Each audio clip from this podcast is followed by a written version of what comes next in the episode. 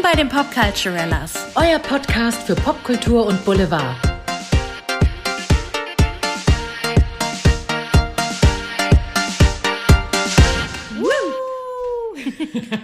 Mal ein ganz anderes Woo von dir. Ich mach die Sache heute kurz. Hör mal, wir machen das ganz kurz und ihr habt richtig eingeschaltet bei den Popculturellas. Hello and welcome. Ihr werdet diese Stimme von Andrea heute noch öfter hören, denn wir haben heute ein ganz spezielles Thema. Und ich entschuldige mich jetzt schon, ich komme nicht raus aus der Nummer. Wenn ich einmal gebrainwashed bin von so einem ganz, ganz prägnanten Dialekt äh, aus irgendwelchen Filmen oder Fernsehserien, ich adaptiere das gerne. Das wird vielleicht auch noch ein paar Wochen so anhalten, also seid gespannt. Nein, Quatsch. Verdammt. Aber wenn das so frisch geguckt hat, kann ich es voll verstehen. Ja. Und Caro, worüber reden wir heute? Oh mein Gott, Anna alias Andrea, wir reden über den Hochstapel-Trend auf Netflix, nämlich die Serie, die, also die Miniseries Inventing Anna. Oder wie man sie auch nennt, The Fake German Errors. So, Ja. also die fake deutsche äh, millionenschwere Erben. Ja, und das wurde eben in einer fiktionalen Miniseries aufgearbeitet, sage ich jetzt mal. Wobei ich aber sagen muss, Miniseries ist auch ein bisschen irritierend, weil es sind neun Folgen, ja. Es ist schon, und die sind auch so eine Dreiviertelstunde lang, also so mini ist es wirklich nicht. Nee, finde ich auch nicht. Ähm, ja, sie haben es Miniseries genannt, ist von Shonda Rhimes produziert. Ba, bam. größte von allen. Die Frau hatte drauf, die hat einen guten Riecher für Stoffe. die hat einen eigenen Abendslot bei irgendeinem amerikanischen Sender. Ich komme gerade nicht drauf. HBO? Weiß ich nicht. Irgendeiner CBS, was auch immer. Sie hat den äh, Shonda. Shonda? Thursday? Nein, wie heißt es denn? Keine Ahnung. Auf jeden Fall läuft da Grey's Anatomy, Scandal und ähm, How to Get Away with Murder. Und ich glaube, es kam auch ähm, Station 19 heißt es auf Englisch, genau. Hör mal. Das sind doch hochkarätige, Serien. Also die Frau ist eine Größe im Filmgeschäft. Ist sie, literally. Und das Buch äh, My Year of Yes kann ich euch nur empfehlen. Uh, Das, das ist, ist immer ihre gut. Biografie quasi so ein bisschen. Buchtipps sind immer gut. Jo. Ja, und ähm, wir gehen nochmal zurück zu Inventing Anna, der Serie, die auf dem Leben, mehr oder weniger real nachgestellt, von Anna Sorokin basiert. Mehr oder weniger Leben. dem mehr oder weniger Leben, ähm, beziehungsweise alias Anna Delvey, wie sie sich dann nennt. Und erzählt ja fiktional und teilweise auch, aber auch mit ausgedachten Elementen eben diese Geschichte nach. Und das wird dann eben auch so ein bisschen so angesagt, dass eben am Ende, oder Quatsch, am Anfang der Serie oder der Episode eingeblendet wird, dass das alles komplett wahr ist, außer die Sachen, die frei erfunden sind. Die komplett frei erfunden. sind. komplett frei erfunden sind. Also es wird ein bisschen damit gespielt, so, ne? So nach dem Motto, na, was ist jetzt wahr, was ist wirklich so passiert, was nicht. Ja. Ähm, Ja. Interessanter erzählerischer Kniff. Ich frage dich mal direkt, Andrea, wie fandest du diesen Kniff? Ach so, du meinst die Einblendung am Anfang? Genau, also dieses, dass es immer durchgezogen wird, diese, dieser Reminder, übrigens hier ist alles wahr, außer dann irgendwie mit so einem Augenzwinkern, alles, was äh, komplett frei erfunden ist. Das beantworte ich dir gleich. Ich glaube, ich habe das Gefühl, dass wir erstmal sagen mussten, müssen, worum es grob in der Serie geht.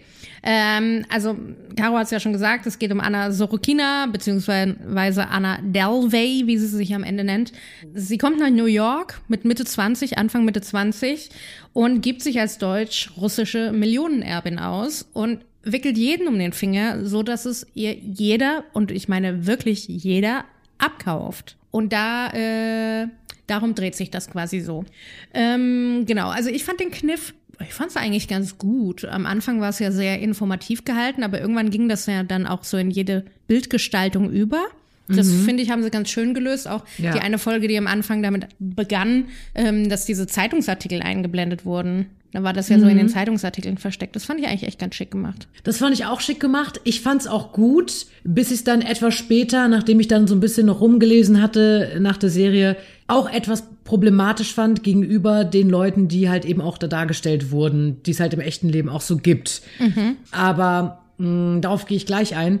Ja, du hast es eigentlich schon gesagt, sie hat sich da in New York als Millionenerbin ausgegeben, als Teil der Manhattan High Society. Äh, sie ist mit 16 eben eigentlich von Russland mit ihrer Familie nach Deutschland nach Eschweiler gezogen. Das war aber nicht so ihrs und ähm, war dann in, in unterschiedlichen europäischen Metropolen. Äh, darauf gehen wir aber auch gleich noch, gleich noch ein und hat sich dann gesagt, okay, New York, dann war sie auf der New York Fashion Week, da kann man irgendwie leichter Kontakte knüpfen. Und sie hat da wirklich, also von 2013 bis August 2017, allen möglichen Hotels, Geschäftsbekannten, Banken, Freunden vorgegaukelt. Sie wäre eben diese Millionenerbin und hat sich da sehr, sehr viel Geld geliehen und hat äh, all diese Örtlichkeiten und Menschen um insgesamt 275.000 US-Dollar betrogen und getäuscht.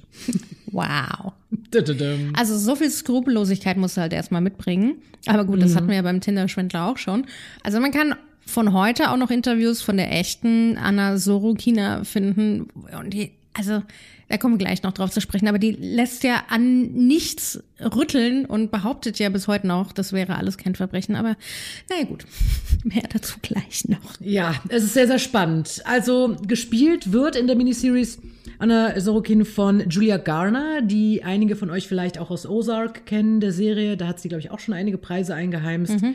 Oder The Assistant ist in Deutschland auch noch ein bisschen bekannt gewesen. Stimmt, also die wirklich auch als, also die einfach schon einen Namen hat, die auch schon als Schauspielerin sehr, sehr gelobt wurde.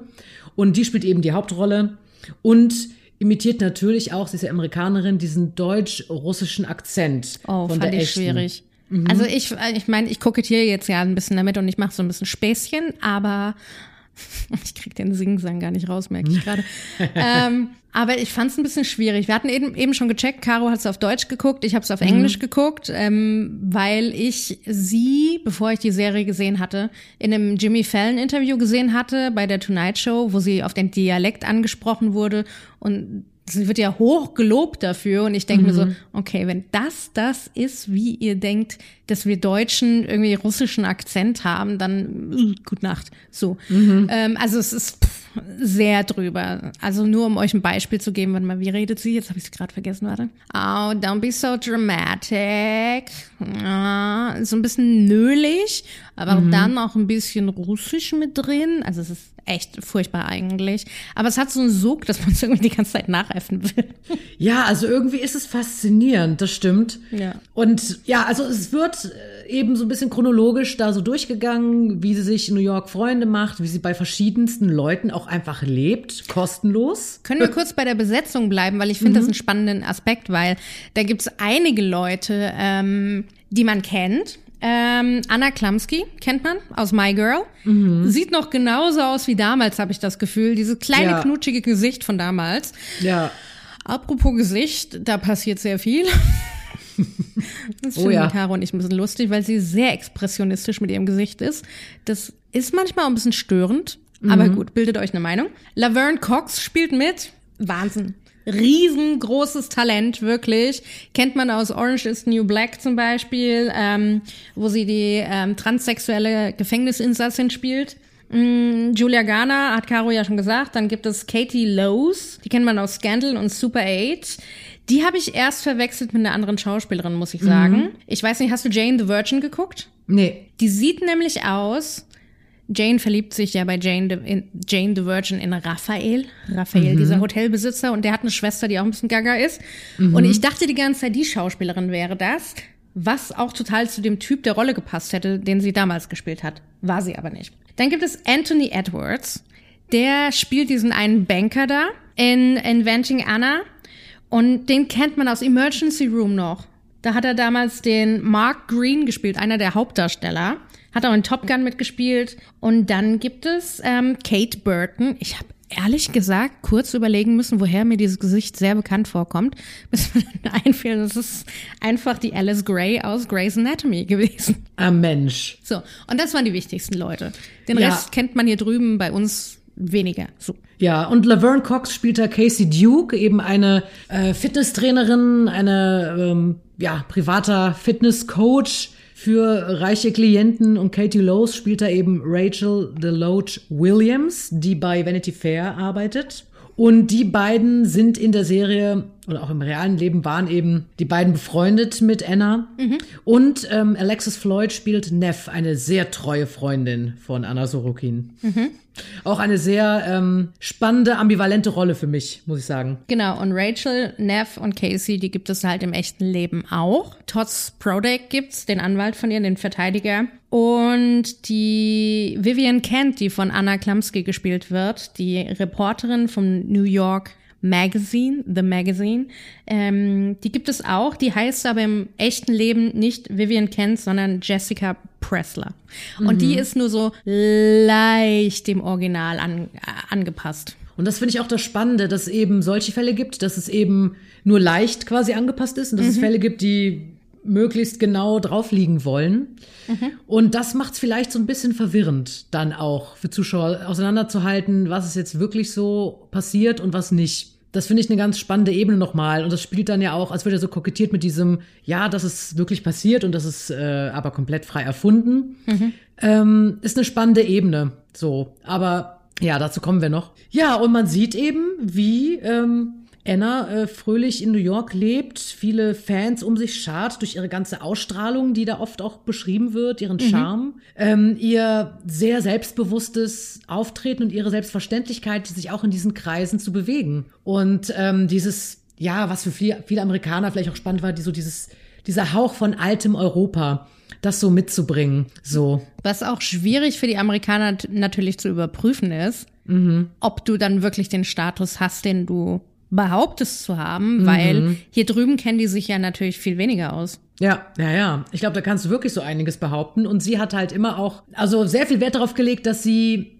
gute Marken trägt, dass sie möglichst ähm, stylisch ist. Das ist ihr sehr, sehr wichtig schon immer gewesen, schon als Kind wohl. Und auch in New York spielt sie natürlich eine große Rolle bei der Rolle, äh, die sie dann da spielt und allen vorgaukelt. Mhm. Und ähm, ja, man sieht wirklich, wie sie bei sehr reichen Leuten einfach kostenfrei wohnt, wie das auch gar nicht so richtig in Frage gestellt wird irgendwie, mhm. wie sie dann auch eben ja Leute aus der High Society um sich schart, so ein Designer zum Beispiel und äh, Frauen, die dann auch in Initiativen, recht Frauen äh, tätig sind, in Frauennetzwerken, mhm. äh, wie sie von diesen Netzwerken immer profitiert. So, das ist ganz spannend zu beobachten. Wobei sie aber auch ein bisschen schwer gemacht wird in der Zeit, wo sie bei Nora, dieser reichen New Yorkerin, da lebt. Ähm versucht sie ja an die ranzukommen, aber die hat sie ja komplett abprallen lassen. Die war mhm. ja eher an ihrem sexy Guru da interessiert, den sie, in, mit dem sie eine Beziehung geführt hat. Und da musste sie echt äh, hart kämpfen, um da irgendwie gesehen zu werden. Aber hat sie dann, ohne jetzt viel spoilern zu wollen, mit einem ganz fiesen Trick übers Ohr gehauen. Hat da auch ein bisschen Geld mitgenommen. Mhm. Ähm, und auf einmal war sie dann auf ihrer Seite. Ja, das war auch spannend zu sehen, ne? wie sie Leute so umdrehen konnte, wie sie manipulieren konnte. Ja. Das fand ich auf eine Art auch erschreckend zu sehen, aber irgendwie natürlich auch faszinierend, so, um zu schauen, wie funktioniert die? Also wie hat sie es so weit geschafft, so, wie ja. konnten Leute auf sie reinfallen? Hast du rausfinden können, ob sie mit diesem Guru wirklich zusammen war? Gab es den wirklich? Den gab es wohl wirklich, aber ich habe zudem jetzt auch noch nicht so viel gefunden, muss ich ehrlich zugeben. Gut, er ist ja ähm, auch irgendwann verschwunden, wenn das stimmt, was in der ja. Serie erzählt aber sie wird. hat das mal in irgendeinem Interview erzählt, aber mhm. sie hat, sie hält sich da irgendwie auch bedeckt. So Diese Interviews von ihr. Ja, das ist eine ganz spezielle, die gute.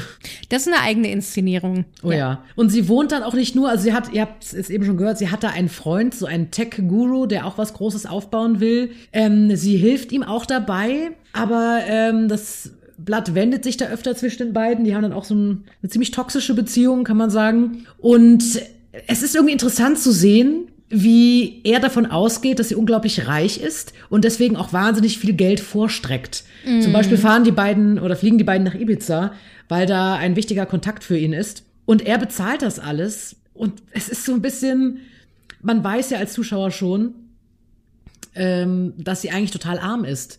Aber obwohl ich das wusste, fiel es mir schwer, mir das vor Augen zu halten, weil sie sich so benimmt, als wäre sie wirklich die Kronjuwelenprinzessin schlechthin. Die hatte ihn an den Kronjuwelen auf jeden Fall. Ja. Die hatte so einige an den Kronjuwelen und das ist ja dieses faszinierende Fake it till you make it oder if you can make it there, you can make it anywhere. Also wie es dann auch im Schlussplädoyer von ihrem Anwalt benannt wird. Mhm. Ähm, dieser Vergleich mit Frank Sinatra, ähm, der auch gefaked hat, wie wir lernen.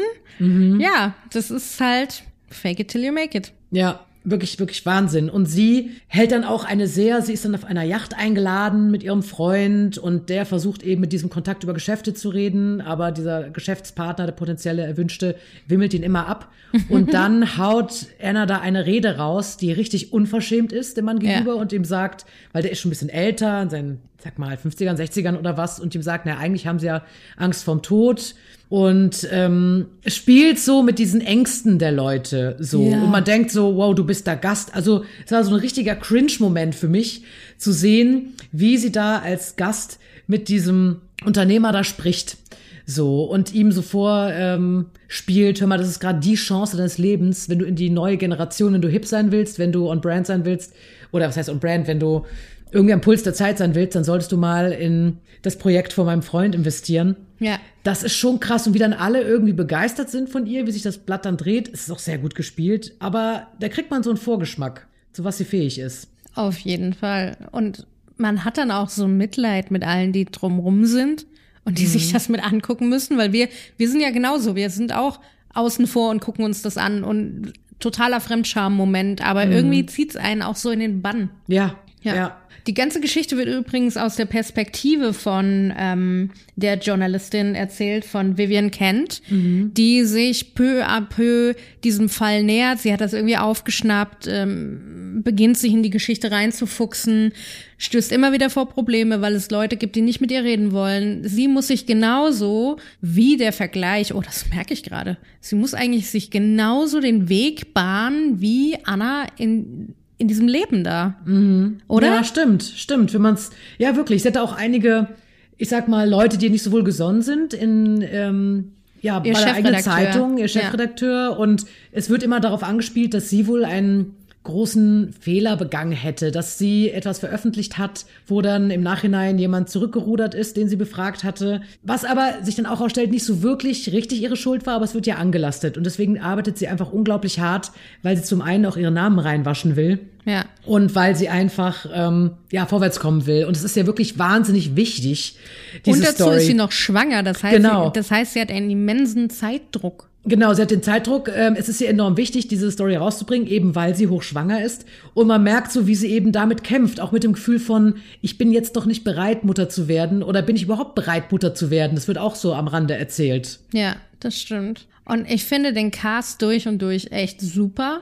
Ja. Ähm, bis ins kleinste Detail, sei es der Chefredakteur, der Chef der Zeitung, ihr, ihr Ehemann mhm. ähm, oder alle, die irgendwie drumrum sind. Auch dieses Hotel, in dem sie lange Zeit gelebt hat, wo sie Neff kennenlernt, die ja Rezeptionistin ist mhm. und die sich dann anfreunden. Und Neff steht ja bis zum Schluss an ihrer Seite, beziehungsweise versucht es.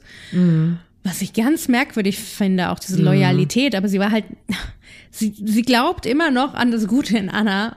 Gut, sie war halt auch nie in dieser Marokko-Geschichte dabei, mhm. was ja auch noch thematisiert wird, wo sie Rachel, ähm, die von Vanity Fair irgendwie nach Marokko einlädt, nach Marrakesch und Casey kommt auch noch mit. und behauptet, ich lade euch auf alles ein. Mhm. Hoppla, am Ende gehen die Kreditkarten nicht. Huch. Ja, wo ich auch dachte, was hättest du gemacht, wenn du da jetzt ganz allein gewesen wärst? Deine Kreditkarten gehen nicht. Vielleicht hat sie ja wirklich schon darauf gehofft, dass irgendjemand für sie einspringt. Wahrscheinlich, ja. Also spannend, genau, weil ähm, Anna wohnt dann irgendwann halt auch einfach in unterschiedlichsten, sehr teuren Hotels. Mhm.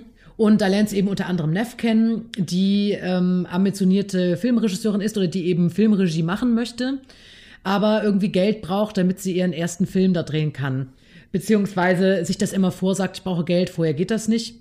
Und ähm, diese Rachel ist dann irgendwann auch an ihrer Seite, ebenso wie Casey. Die sind dann so ein Freunde gespannt, unternehmen viel zusammen, ähm, also viele teure Sachen zusammen und werden auch beschenkt durchaus von Anna. Und dieses Bild ist dann auch für die alle ja, gar nicht in Frage zu stellen, dass Anna eben wirklich anscheinend total reich ist und so weiter. Mhm. Und Neff kriegt eben auch von Anna immer mal wieder so ein bisschen Trinkgeld zugesteckt, also in Form von wirklich 100-Dollar-Noten. So ein bisschen. Ne, so ein bisschen untertrieben, um von ihr so ein paar Tipps zu kriegen oder für sie irgendwie irgendwelche kleine Dienste zu übernehmen. Und ähm, am Ende ist sie ihre persönliche Assistentin in dem am Hotel. Ende. Am Ja. Ende. Aber am Anfang baut es sich noch so auf. Und ich muss sagen, ich fand diese Figur der Neff unglaublich unsympathisch. Also sie Echt? hat mich komplett verloren, als sie dann mit Rachel gestritten hat und dann die Identitätspolitikkarte gezogen hat. Nach Motto, ja, du bist weiß und hast dich von ihr beschenken lassen. Und was willst du sagen gegen mich, schwarze Frau? Ich dachte, wo kommt das jetzt her? Darum geht's nicht. Ach, das ist halt dieses, das war die Rolle, also hundertprozentig diese New Yorker Rolle, die sie verkörpern wollte oder sollte.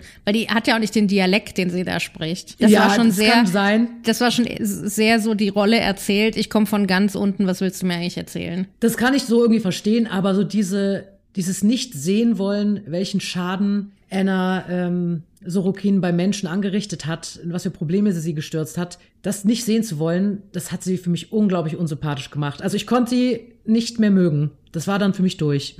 Okay. ja, genauso unsympathisch wie diese Anna Sorokin selber. Da habe ich gedacht, die will ich niemals, niemals treffen müssen. ja. Es ist so krass, aber eigentlich, es ist so unverschämt, dass man sich die ganze Zeit fragt, so, was, was, wie macht man das? Es hat so einen gewissen Sog auch. Ja, es ist faszinierend. Also ne? klar, schreckt es die einen Leute ab und die wollen damit nichts zu tun haben, die wollen sich auch nicht weiter damit mit beschäftigen. Aber ich verstehe den Drang dieser Journalistin auch, das rausfinden zu wollen und verstehen zu wollen, wieso jemand so tickt. Ja, das ist auch spannend, dem auf den Grund zu gehen. Ne? Das finde ich schon auch psychologisch wirklich sehr, sehr spannend. Ja. Und so ein kleiner Side-Fact, sie hat, äh, Anna Sorokina hat von Netflix äh, für ihre Story 320.000 US-Dollar bekommen. Ähm, sie selber hat davon nichts gesehen, also zumindest ganz wenig, weil das alles bei ihren ähm, Anwälten gelandet ist und Gerichtskosten wurden davon bezahlt und die Gelder, die sie veruntreut hat, die wurden damit gezahlt. Und auch jetzt ist es anscheinend so, dass sie Geldprobleme hat. Und Überraschung. Überraschung. Sie ist ja gerade noch in Haft, ähm, wenn man mal Fast Forward drückt. Und sie hat ja noch mal Asyl beantragt in den USA, weil eigentlich sollte sie nach Deutschland abgeschoben werden. Das stelle ich mir gerade vor, nach Deutschland abgeschoben Nach, werden. Oder? Ich meine, hört sich an wie so ein, also wirklich, ich dachte, oh Gott, Deutschland. Wahrscheinlich denkt sie, Deutschland ist nur Eschweiler. Oder Berlin. So. Oder Berlin oder sowas. Ich meine, da war sie ja auch als P in einer PR-Agentur tätig, als Praktikantin. Ja, also das hört sich so ein bisschen seltsam an. Und sie hat ja auch, ich glaube, sie hat die Justizbehörde verklagt, weil sie Corona bekommen hat. ja, in Haft. das hat sie. Wo ich Also, dachte, so, also so Hammer. skrupellos muss doch erstmal sein. Nee, warte. Aber sie hat sie verklagt, weil sie wohl mehrmals nach einer Boosterimpfung gefragt hat, die sie nicht bekommen sollte. Äh, das wurde ihr verweigert und dann hat sie Corona bekommen. Wahrscheinlich hat die sich noch irgendjemand gesucht, der Corona hatte im, Krank äh, im Gefängnis und hat mit dem noch irgendwie schön Feuchtigkeiten ausgetauscht, ähm, damit sie das bekommt, damit sie noch mal richtig einen auf die Kacke hauen kann. zuzutrauen, wer es ihr. Total. Das, also das finde ich auch spannend. Also zu was sie, sie hat aber auch irgendwie so eine Bauernschleue, weil sie hat zum Beispiel auch, als sie dann irgendwann im Gefängnis war, denn sie wurde dann tatsächlich auch von der betrogenen Rachel ähm, der Polizei ausgeliefert, die sehr große Probleme bei ihrer Firma bekommen hat, weil sie nicht nur ähm, ihre private Kreditkarte dann in Marrakesch dem Hotel angeboten hat, sondern eben auch die Firmenkarte, von Die- der sie aber nicht wusste, die hat sie hinterlegt, dass die wirklich belastet werden würde. Ja. Die wurde aber noch fröhlich belastet von Anna, als ähm, Rachel schon längst abgereist war. Mhm. Und dann gab es Riesenprobleme natürlich mit Vanity Fair. Es gab 62.000 Euro Probleme mit Vanity Hm. Fair. Mhm. Aber die gute Rachel ist ja nicht dumm. Hat direkt einen Artikel veröffentlicht, zumindest in der Serie, äh, hat damit Geld gemacht. Im wahren Leben hat sie ein Buch veröffentlicht. Genau, also im echten Leben hat sie dann ein Buch veröffentlicht, die gute Rachel, unter dem Titel My Friend Anna. Und wenn man Anna heute drauf anspricht, sagt sie so, ja, sie soll erzählen, was sie will in ihrem kleinen süßen Buch, das liest ja eh niemand. Hat aber doch ein paar Leute erreicht, das Buch. Sorry. Ähm, genau, also der guten Rachel geht's heute besser denn je, würde ich sagen. Ja, sie hat auch tatsächlich äh, diese Kosten wieder reinbekommen, kann man sagen. Ähm, sie wurde aber nicht von der Schauspielerin Katie Lowe selbst irgendwie kontaktiert, um diese Rolle zu gestalten. Sie wurde so ein bisschen rausgehalten, sagt sie von der Serie, und das äh, kritisiert sie auch. Ja, aber die Schauspielerin wurde auch gefragt. Die Schauspielerin hat gesagt, sie hatte gar nicht vor, sie zu kontaktieren, weil sie sich damit nicht belasten wollte und weil sie das quasi auf ihre eigene Art und Weise interpretieren wollte. Ah, okay, gut. Dann ist es vielleicht auch wirklich so ein Missverständnis zwischen den beiden, weil zum Beispiel Alex, Alexis Floyd und Neff, die echte Neff, haben sehr eng zusammengearbeitet. Sieht man auch auf Instagram bei den beiden? Ja, da, da mhm. sieht man das wirklich, da ist wirklich so eine Freundschaft anscheinend wohl auch entstanden.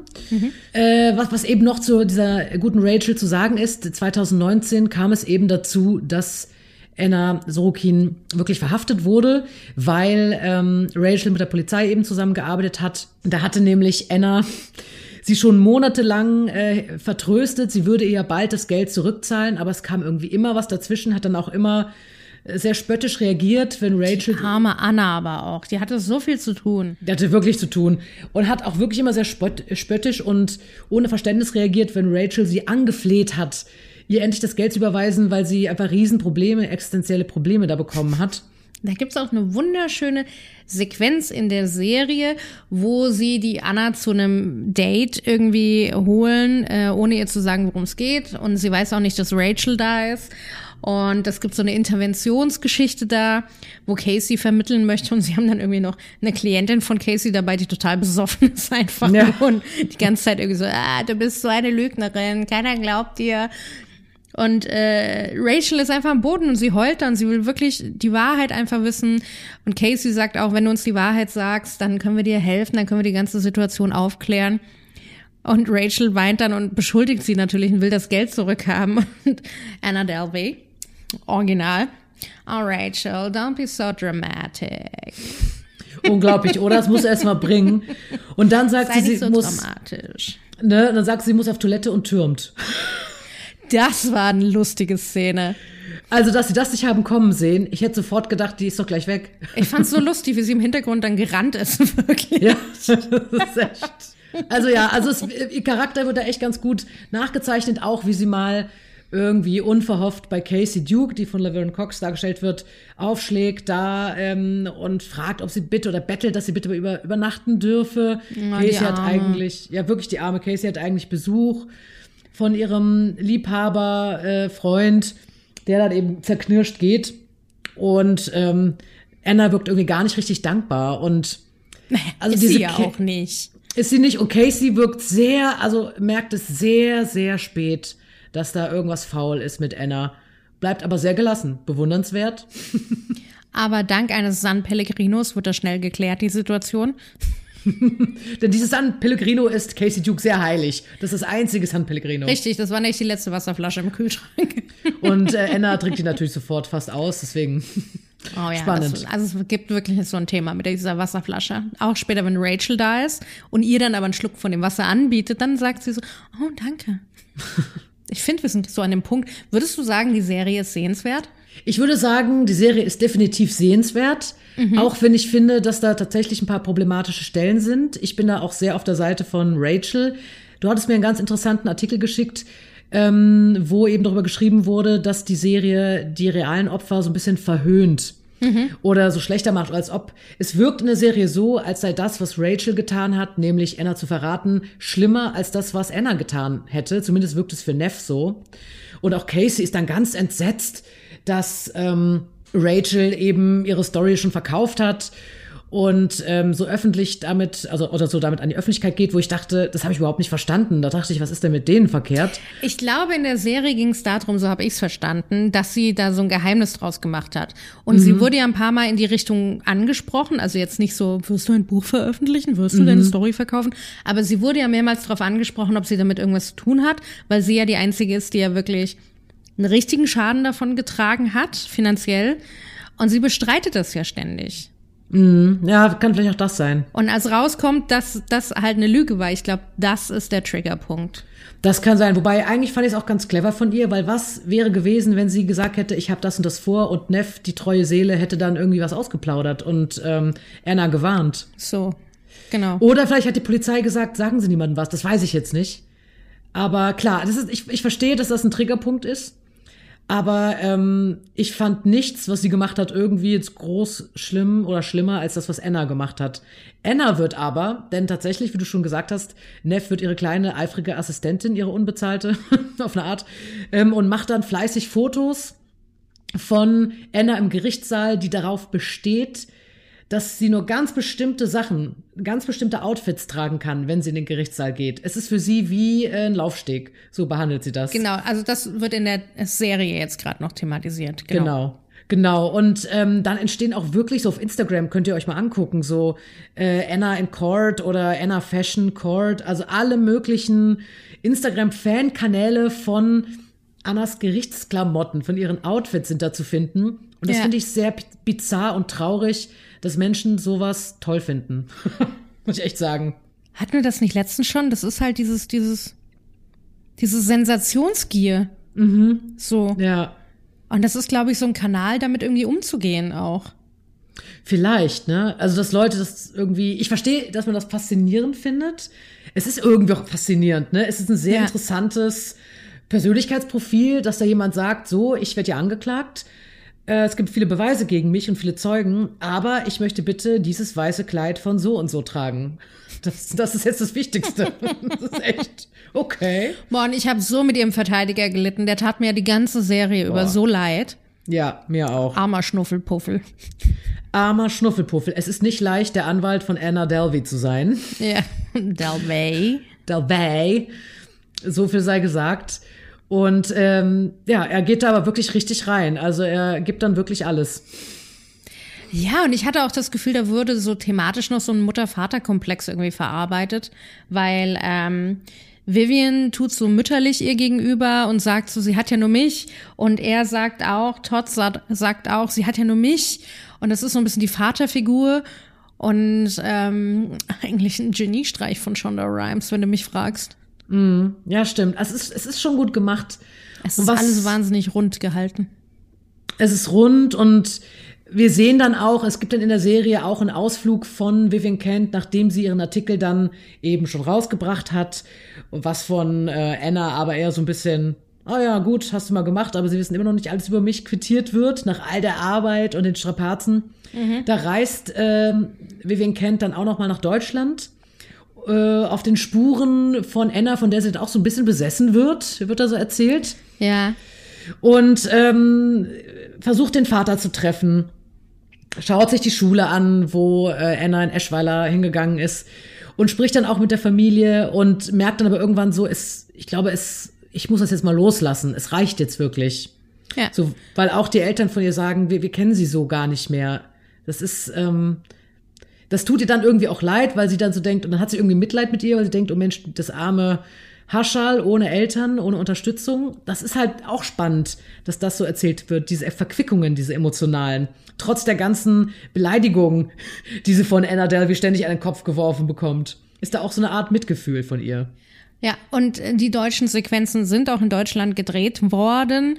Ähm, es wird Eschweiler erzählt, wir haben aber Berliner Orte erkannt. Mhm. Also so viel zum Thema. Ähm, es gibt einige deutsche Schauspieler, die, also die ganzen Menschen, die in Deutschland erzählt werden, sind deutsche Schauspieler. Zum Beispiel sehen wir Peter Kurt, wir sehen Aglaya Schischkowitz, wir sehen Petra Nadoldi und noch ja. ein paar andere Leute. Und ich muss ja sagen, ich war ja schon mal in Eschweiler, ne? ich komme aus NRW. Der Bahnhof Eschweiler, also was als Bahnhof Eschweiler behauptet wird, ist eigentlich der Bahnhof Wandlitzsee. Und ich hatte schon gedacht, also Entschuldigung, so trostlos sieht Eschweiler nicht aus. Es sollte natürlich extra so ein bisschen so erzählt werden, so dieses New Yorker Schick und dann irgendwie Eschweiler. Ja. Aber da habe ich gedacht, nee, das habe ich aber anders in Erinnerung. Ja, aber das Dörfchen, in dem sie da rumwandeln, muss ja irgendwo in Brandenburg dann gewesen sein oder in der nächsten Nähe. Ja, weil ich dachte, ist das wirklich Eschweiler? Also ich Es wirkte für mich nicht sehr eschweilerisch. Dann war es das nicht, auf jeden Fall. Ja. Genau. Ja, und dann zurück in New York. Ähm, versucht sie dann irgendwie so ein bisschen. Also zurück in New York wird sie wahnsinnig hofiert von ihrem Zeitungschef auf jeden Fall, der ihr viel anbietet und alles. Und ähm, ja, sie kann damit gar nicht umgehen. Ja, das ist auf jeden Fall sehr spannend, auch nochmal zu Vivian Kent weil sie dann, also ihr wird dann quasi alles so zu Füßen gelegt von ihrem Chef, na, was willst du als nächstes machen, weil der Artikel war ein Erfolg. Und ähm, sie merkt dann, wie gesagt, irgendwann in Deutschland so, es, es ist jetzt auch mal gut mit der lieben guten Anna, auch wenn er immer noch eine Faszination bleibt. Und ich fand eben auch spannend, dass Anna die ganze Zeit eben auch gesagt hat, ich bin eine Geschäftsfrau und ich möchte, dass mein Anwalt auch sagt, ähm, dass ich da ein großes Vorhaben hatte, denn sie wollte ja die Anna Delvey Foundation gründen in einem unglaublich schicken, Gebäude, was sie aufgeschnappt hat von Noras Freunden, was wohl ein toller Spot sein soll. Und war dann wirklich sehr, sehr wütend auf ihren Anwalt, dass der dann in seiner Verteidigung äh, gesagt hat, äh, ja, sie war ja überhaupt nicht nah dran. an diese Vorhaben wirklich umsetzen zu können. Und das fand sie eben demütigend und wollte eben wirklich, hatte gesagt, nee, ich muss das sagen, ich, ich, ich will ja nicht, dass du verurteilt wirst, ähm, aber sie sagt, nein, es ist mir wichtiger, dass die Leute wissen und denken, dass ich wirklich Großes vorhab und nicht nur irgendein Dummchen bin, sondern wirklich große, große, ambitionierte Pläne habe. Ja. Und worum es ihr wirklich geht, kommt dann in, der letzten, in den letzten paar Szenen raus. Das möchte ich jetzt aber nicht vorweggreifen, weil das doch emotionaler ist. Ähm, kleiner Spoiler-Alert, nachträglich noch für alles, was wir jetzt hier gesagt haben. Ähm, genau, aber die Quintessenz, warum mir wichtig ist, dass das genannt wird, dass sie da was erschaffen hat, das wird noch in der Gefängniszelle am Ende aufgeklärt. Ja, und es bleibt auf jeden Fall spannend, wie es mit ihr weitergeht. Sie hat ja einige Pläne. Sie will ja einen Podcast machen, sie will ein Buch schreiben, da arbeitet sie wohl schon dran. Moment, ich habe ein Déjà-vu. Will sie noch eine Dating-Show machen vielleicht?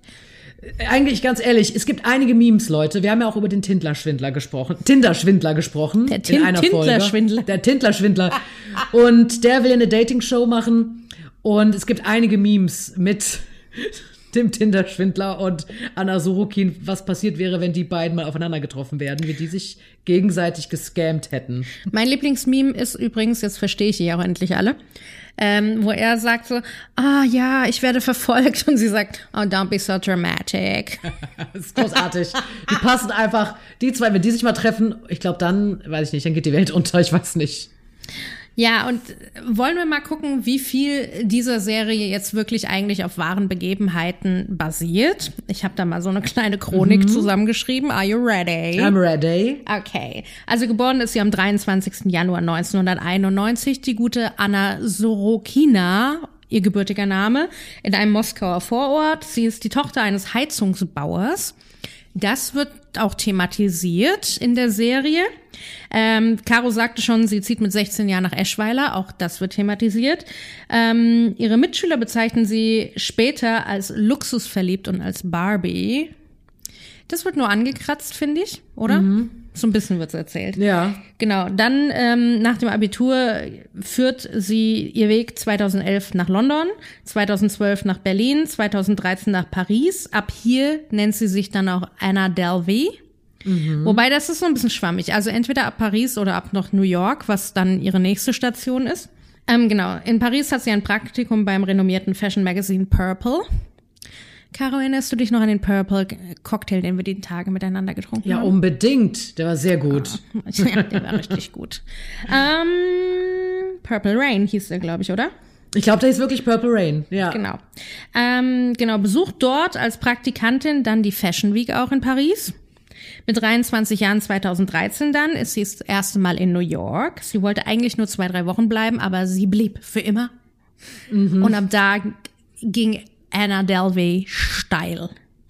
Ähm, ab hier behauptet sie nämlich zu Bekannten und Freunden, sie sei eine deutsche millionenschwere Erbin. Angeblich erhält sie mit 25 Jahren einen 60, Milliard, 60 Millionen Treuhandfonds, der dann auf sie übergeschrieben wird. Wo ich mir denke so, wow, that's a good story. Ähm, sie war auf allen exklusiven Events in New York vertreten. Jeder hat sich gefragt, wer ist das Mädchen, aber keiner hat hinterfragt, ob das wirklich alles stimmt. Mhm. So, musste auch erstmal schaffen. Ja. Ähm, zur damaligen Zeit fängt sie dann schon an, Kontoauszüge zu fälschen, Bankdokumente, hat auch Schecks gefälscht im Wert von 160.000 Dollar. Mhm. Ähm, er findet einen Bankier in der Schweiz, der ihr Vermögen ähm, verwaltet fälscht E-Mails, Kontoauszüge, ähm, genau, nutzte einen Stimmverzerrer, den sie bei iTunes runtergeladen hat für drei Dollar oder so, mhm. ähm, um sich als ihr Bankier am Telefon auszugeben. Das wird auch in der Serie erzählt. Mhm. Auch diese Geschichte mit dem Stimmverzerrer, aber gut, das ist auch so crazy, das musst du erzählen. Wobei ich sagen muss, als die Szenen in der Serie kamen, hatte ich schon gedacht, so von wegen, irgendwas stimmt doch da nicht das ist doch fake. Wen bezahlt sie da, mhm. dass der für sie lügt? Ja, ja, das fand ich auch komisch. Habe ich auch gedacht, das, das kann nicht mit rechten Dingen zugehen. Und da fängt die Faszination an. Man denkt sich so, sowas kann man sich nie ausdenken. Das ist eigentlich Wahnsinn. Später Im Gerichtsprozess werden auch Google-Verläufe von ihr gecheckt und die bestätigen tatsächlich, dass sie sich informiert hat, wie sowas funktioniert, so Dokumentenfälschung und sowas mhm. und wie hoch die Strafe wohl für sowas ist. Ab April 2017 beginnt dann das Ganze zu bröckeln und sie äh, kommt in Schwierigkeiten, was das alles angeht. Sie residiert dann in diesem Eleven Howard Hotel und häuft da eine immense Zimmerrechnung an. Das Hotel will sie eigentlich rausschmeißen, weil sie nicht zahlt und in letzter Sekunde zahlt sie dann mit einem Scheck, wohl mit gestohlenem Geld, ein Scheck äh, äh, bezahlt. Mhm. Ähm, daraufhin verlässt sie das Hotel, kassiert Rachel ein und will nach Marokko. Die beiden fliegen nach Marokko ähm, im Juni 2017. Im echten Leben geht sie auch, weil sie Amerika verlassen muss wegen ihrem Visum. Das wird nicht ganz erwähnt. Mhm. In Marokko residieren sie in einer Luxusvilla mit Butler für 7000 Dollar die Nacht. Kann man machen. Läuft. Läuft. Behauptet zu Rachel, komm doch mit, ich zahle alles. Wird auch in der Serie erwähnt. Insgesamt residieren wir zu Gesamtkosten von 62.000 Dollar. Mhm. Und wie wir ja eben schon erwähnt haben, kann Anna Delvey die nicht zahlen vor Ort, weil die Kreditkarte nicht funktioniert. Und sie behauptet so, ah, ich muss mit meinem Bankier telefonieren.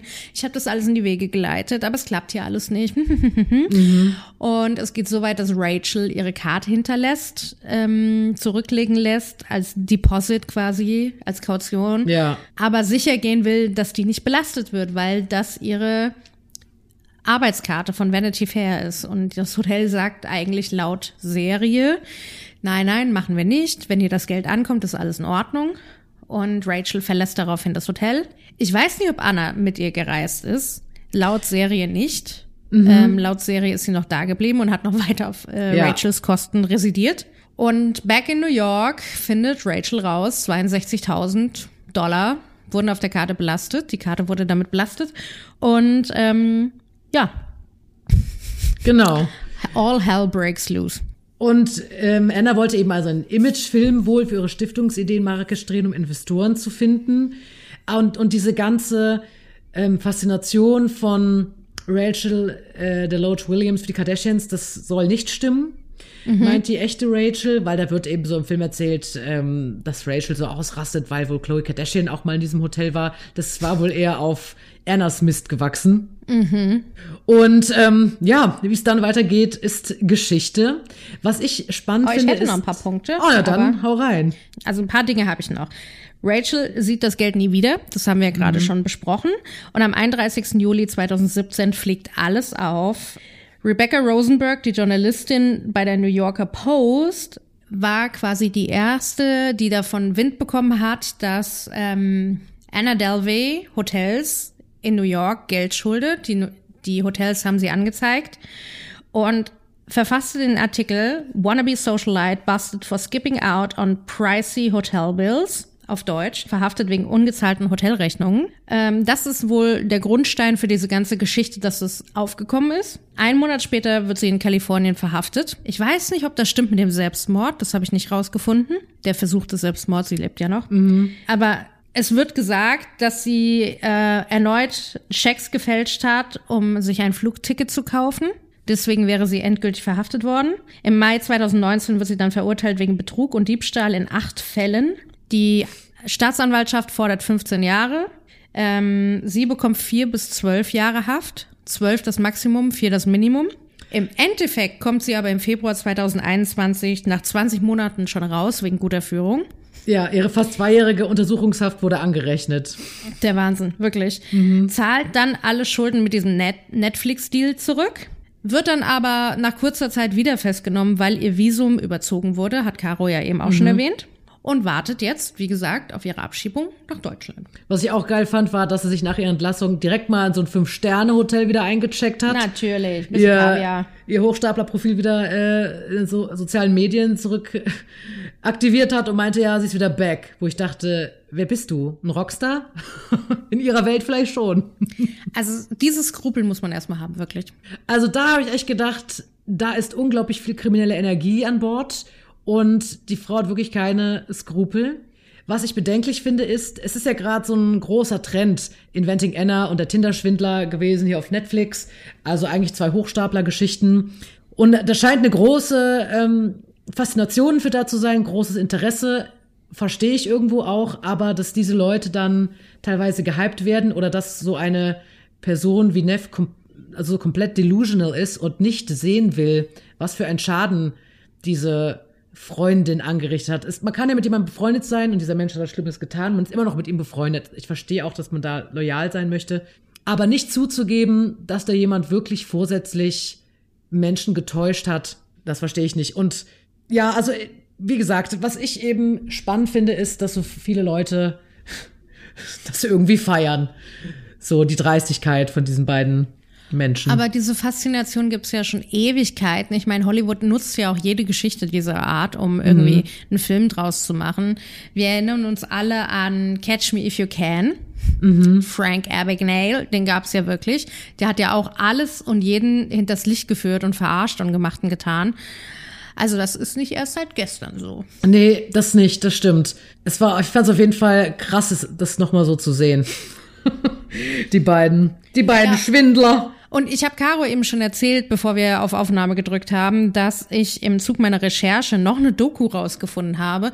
Und ihr müsst mir mal sagen, ob ihr das mitbekommen habt, weil ähm, ich habe das nicht mitbekommen und ich finde es ziemlich ekelhaft. Mhm. Ekelhaft, richtig ekelhaft.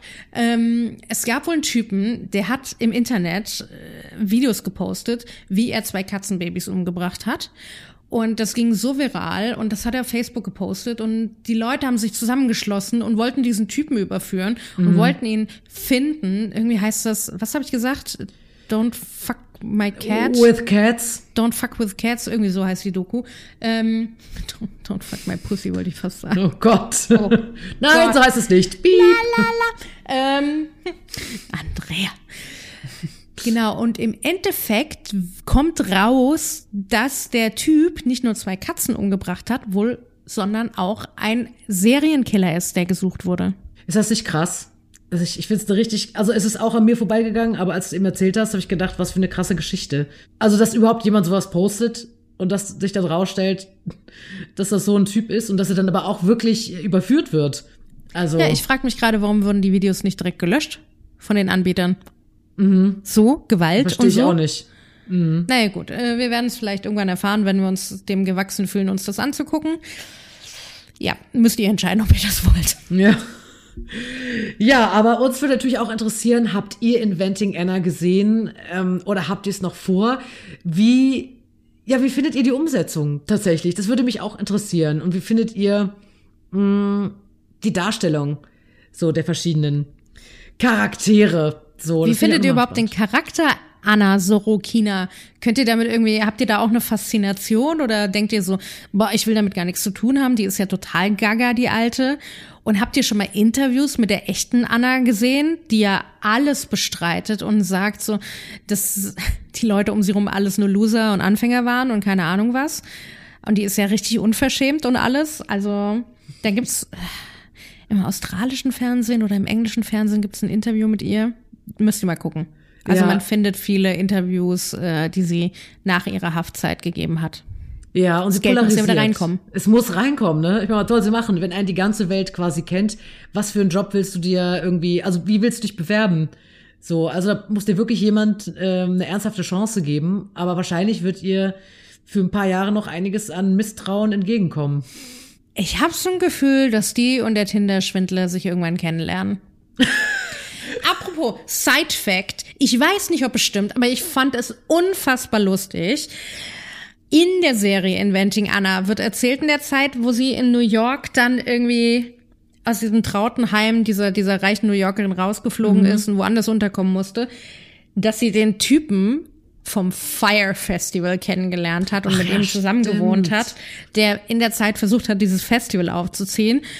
Und ähm, in einer Szene in einem Restaurant, wo sie mit ihren reichen Leuten irgendwie da sitzt und irgendwie Kreditkartenroulette spielt, wer zahlen muss und wer nicht, ähm, kommt das Thema auf, weil bei irgendeinem, glaube ich, eine Textmessage kommt oder Nachrichten oder so, wo gesagt wird, das fliegt gerade alles auf und die machen sich super lustig noch drüber. Caro, ich weiß, du hast es nicht gesehen, aber du musst das unbedingt gucken. Das gibt's mhm. auf Netflix A Fire Festival, weil das ist auch ein riesen Schwindlertum. Da haben sie nämlich behauptet, sie machen das größte Live-Event besser als Coachella, viel größer, Privatinsel, alle werden rübergeschifft. Die hatten auch irgendwelche Promis dabei, frag mich nicht mehr, wer das alles war. Irgendwelche Pharrell Rapper, Williams? Nee, der glaube ich nicht, aber ja. irgendwas Äquivalentes, keine Ahnung. Und im Endeffekt kam halt raus, es ist eine Riesenschwindlerei. Sie haben nichts geschafft. Die Leute dort vor Ort wurden ausgebeutet und ähm, es ist einfach nur. Man sitzt nur da und schüttelt den ganze Zeit mit dem Kopf. Es ist Wahnsinn. der Wahnsinn. Ich bin mir nicht sicher, also ich will das auf jeden Fall gucken. Ich bin mir nicht sicher, ob ich das nicht sogar irgendwann mal in der Wendy Williams Show gesehen habe. Of course she told about. Ich kann es euch sagen. Hundertprozentig, das ging Sicherheit. viral. Da habe ich zumindest davon gehört. Aber ich will mir echt diese Doku ansehen, weil es hört sich echt äh, interessant an. Also, dass die ja. beiden sich auch noch getroffen haben, das ist doch wirklich verrückt. Crazy, I tell you. Ja, ihr Lieben, aber hinterlasst uns gerne Nachrichten. Ihr findet uns, die Popculturellas, auf Facebook und Instagram. Dort findet ihr in unserer Bio auch die Links zu den Streaming-Anbietern, wo wir zu finden sind. Wir haben auch einen kleinen Spenden-Button wenn euch unsere Arbeit gefällt. Es gibt momentan wichtigere Themen, wo man hinspenden muss, das ist mir absolut klar. Und ihr tut da schon euer Richtiges. Aber falls ihr mal irgendwie 1,50 Euro übrig habt, wir machen das hier natürlich alles kostenlos und mit eigenem Equipment und so und mit voller Leidenschaft recherchieren wir immer alles für euch, um euch zu unterhalten. Und wenn da mal was für uns abfällt, würden wir uns sehr freuen. In diesem Sinne, ihr kleinen süßen Popculturellas Schnucki-Häschen. Pop, Popculturellies. Pop, ja, das ist Oder? unser Beehive. Oh, that's our beehive. Popculturellies. Who run the world? Popculturellies. Uh. Klingt ein bisschen wie Nudeln. Popculturellies. Mm, also es müssen gedrehte Nudeln sein. Ich ja, mag unbedingt. gedrehte Nudeln. Gedrehte Nudeln sind super. Geil. Pasta. Jeder Pastahersteller kann zu uns kommen und uns gerne sponsern. Können wir bitte, bevor wir Pastahersteller organisieren, Stork an Bord bringen? Stork produziert Toffifees. Die produzieren Stork-Schokoladenriesen. Die produzieren Knoppers. Das machen voll die Schleichwerbung. Stork, wenn ihr das hört, wir sind ein Riesenfan von euch. Stork. Caro liebt Werthers Echte. Ich glaube, das ist auch von denen, oder? Ja, also ich liebe vor allen Dingen auch Knoppers. Leute. Morgens halb zehn in Deutschland. Morgens halb zehn in Deutschland. wenn wir keinen Podcast aufnehmen. Und ihr macht euch keinen Begriff davon, wie sehr Andrea Toffifees liebt, okay? Also Stock. you have no idea. I would kill for that shit. Literally. So, raus aus dem Anglizismus, rein ins Wochenende. Habt ein schönes Wochenende. Wünschen wir euch heute schon mal am Donnerstag, wie immer. Ihr kennt uns ja. Und dann bis bald. Tschüssi. Tschüss.